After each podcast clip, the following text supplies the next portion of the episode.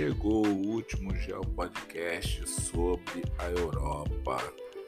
Eu geralmente, para quem está me acompanhando aqui há 200 mil anos, sabe que eu não gosto de falar dia, horário, nem nada, mas eu acho que esse eu preciso falar, porque pô, eu nunca fiz isso, eu acho que nem durante a pandemia eu fiz isso, que foi gravar um podcast na madrugada, mas hoje eu estou me sentindo bem, estou me sentindo legal, estou com voz para isso, então vamos que vamos.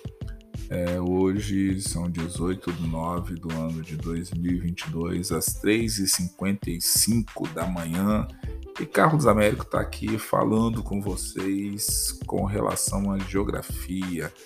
Eu estou aqui no fuso horário de Brasília, GMT de Brasília, e estou falando aí para o planeta Terra. Espero que esteja aí ajudando. Eu acho que eu vou fazer o podcast mais trava-língua da noite é, não tô com sono, mas tem umas palavras aqui que vão sair do jeito que forem sair. Então vamos que vamos. Aqui é o professor Carlos Américo de Geografia para o último Geopodcast. Não pense, porque esse é o último Geopodcast que ele não pode cair na prova. Ah. Você acha que esse bendito me fez ficar acordado até 4 horas da manhã à toa? Não, ele pode estar na prova. Pode não estar, mas também pode estar. Então vamos lá. Vamos falar agora sobre a colaboração da Embrapa no envio de remessas de sementes para o banco de Svalbard, na Noruega. Cara, eu já ouvi esse nome exatamente. Svalbard é um bunker na Noruega que tenta fazer aí a salvaguarda de é, sementes de todos os lugares do planeta Terra que possam produzir sementes, pólens, o que você puder imaginar, e as pessoas levam para lá exatamente para que isso seja guardado num banco genético mundial. Caso amanhã ou depois alguém precise de alguma dessas sementes, essas sementes vão estar tá lá guardadas nesse mega bunker, como se fosse um banco genético do planeta Terra. Então vamos conversar um pouquinho sobre isso. A Embrapa é a empresa brasileira de pesquisa agropecuária, conceituadíssima não só no Brasil, mas desenvolve um trabalho ímpar. Então a Embrapa tem uma, uma preponderância aqui dentro do Brasil muito legal a turma da agropecuária se eu nunca falei nada, um oi para vocês aí no meu podcast, fica aí o meu oi para vocês, trabalho extremamente abnegado que mexer com agricultura pecuária no Brasil, do agronegócio é para pessoas assim que gostam muito disso daí e sabem o quanto é necessário e importante para a população do planeta Terra. Então, olha só, a Embrapa enviou no ano de 2014 é, 514 acessos de feijão para o, o Banco Global de Semente de Svalbard, situado na cidade é, da Noruega, que eu não vou nem tentar falar o nome, porque é tanta sopa de letrinha aqui. Longyearbyen. Eu acho que deve ser isso, Longyearbyen, lá na Noruega. Se tiver alguém da Noruega escutando aí, fala para mim se eu pronunciei correto. Certamente não pronunciei, mas vamos que vamos. Ou se tiver alguém de algum outro lugar do planeta Terra que escute, manda aí que eu quero saber como é que é a pronúncia.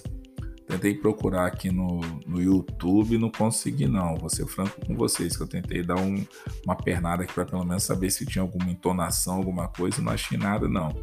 Então vai ficar long, erg, bien aí, se for de outra pronúncia aí, vocês me desculpem.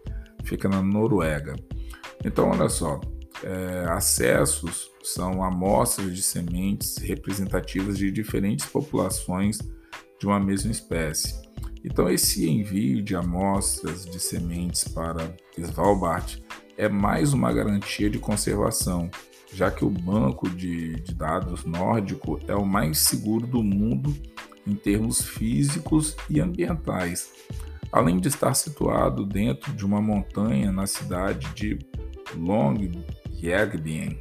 É, foi construído com total segurança para resistir a catástrofes climáticas como enchentes, terremoto, aquecimento gradual, etc. E até mesmo a exposição nuclear, caso nós tivéssemos o azar, né? Então, essa caixa forte norueguesa tem a capacidade para 4 é, milhões e 500 mil amostras de sementes. O conjunto arquitetônico é, conta com três câmaras de segurança máxima situadas ao final de um túnel de 125 metros de uma montanha é, em uma pequena ilha do arquipélago de, arquipélago de Svalbard, situado no paralelo de 78 graus norte, próximo já ao Polo Norte. Né? As sementes são armazenadas a 20 graus Celsius, abaixo de zero, em embalagens é, hermeticamente fechadas, acondicionadas em caixas de ar, em prateleiras. O depósito está é, rodeado pelo clima glacial ártico, que assegura as baixas temperaturas mesmo se houver falha no suprimento de energia do local. Então, as caixas têm temperatura e umidade que garantem a baixa atividade metabólica, então mantendo a viabilidade das sementes por milênios. Né? Então, assim, eu acho que é uma forma de nós, seres humanos, é tentarmos preservar o pouco que nós temos aí e o pouco que nós não destruímos ainda, ou muito né, que nós ainda podemos guardar do nosso planeta. Mas é importante pensar que tem, temos iniciativas como essa e que são importantes, que nós estamos pensando em todos os lados, em preservar o que está no planeta Terra, em ver novas possibilidades do que nós podemos fazer no espaço. Então tem Estados Unidos, tem China, tem Rússia, tem vários países aí tentando, até o Brasil está no meio dessa barca aí de ajudar e colaborar com é, viagens é, tripuladas fora do planeta Terra. Então, que nós consigamos é, achar entre tiro, porrada e bomba é, os eixos corretos para seguirmos aí vivos nesse planeta Terra. Termino aqui a minha longa saga de União Europeia, países da Europa e terminando aqui eu vou começar em breve o material do oitavo ano, e aí depois passo para o sexto, para o sétimo, volto para o oitavo de novo e vamos que vamos, que o jogo é de campeonato. Espero que vocês tenham gostado. Desculpa aí, galera, mas assim me empolguei hoje, fiz logo tudo que eu tinha que fazer amanhã, e amanhã vou ver o que eu tenho que fazer para depois de amanhã. E vamos que vamos, que é assim que a coisa flui, como diz o outro. Tá certo? Espero ter ajudado vocês aí com um pouquinho de geografia que eu posso partilhar e aguardando que isso daí caia em terreno fértil e possa germinar com pessoas muito boas no planeta Terra fazendo aí bom uso desse conhecimento geográfico. Tá certo, galera? Um forte abraço e até o nosso próximo Geopodcast.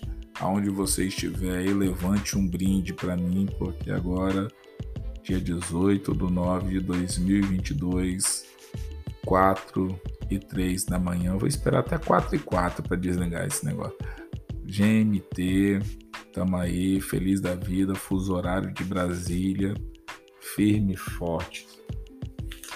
Ou não. Falta quantos segundos aqui? Não tenho a menor noção, que eu tenho que procurar aqui no relógio.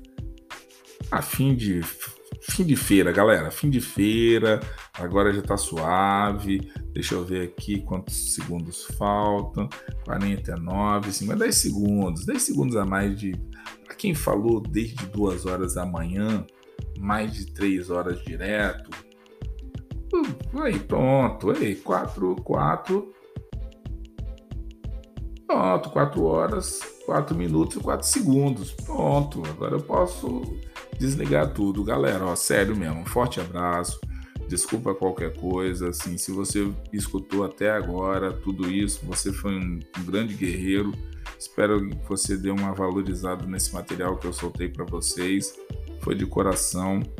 E vamos que vamos. Sério, o apoio de vocês tem sido assim, como diz o outro com aquele português bonito, fenomenal. Fenomenal. Vamos lá, galera. Fui. Detalhes: hoje aqui na região metropolitana tá rolando Vital. Enquanto a galera tá se divertindo na madrugada, eu tô gravando podcast. É muito amor pela geografia, meu. É muito amor pela geografia. Acredito nisso.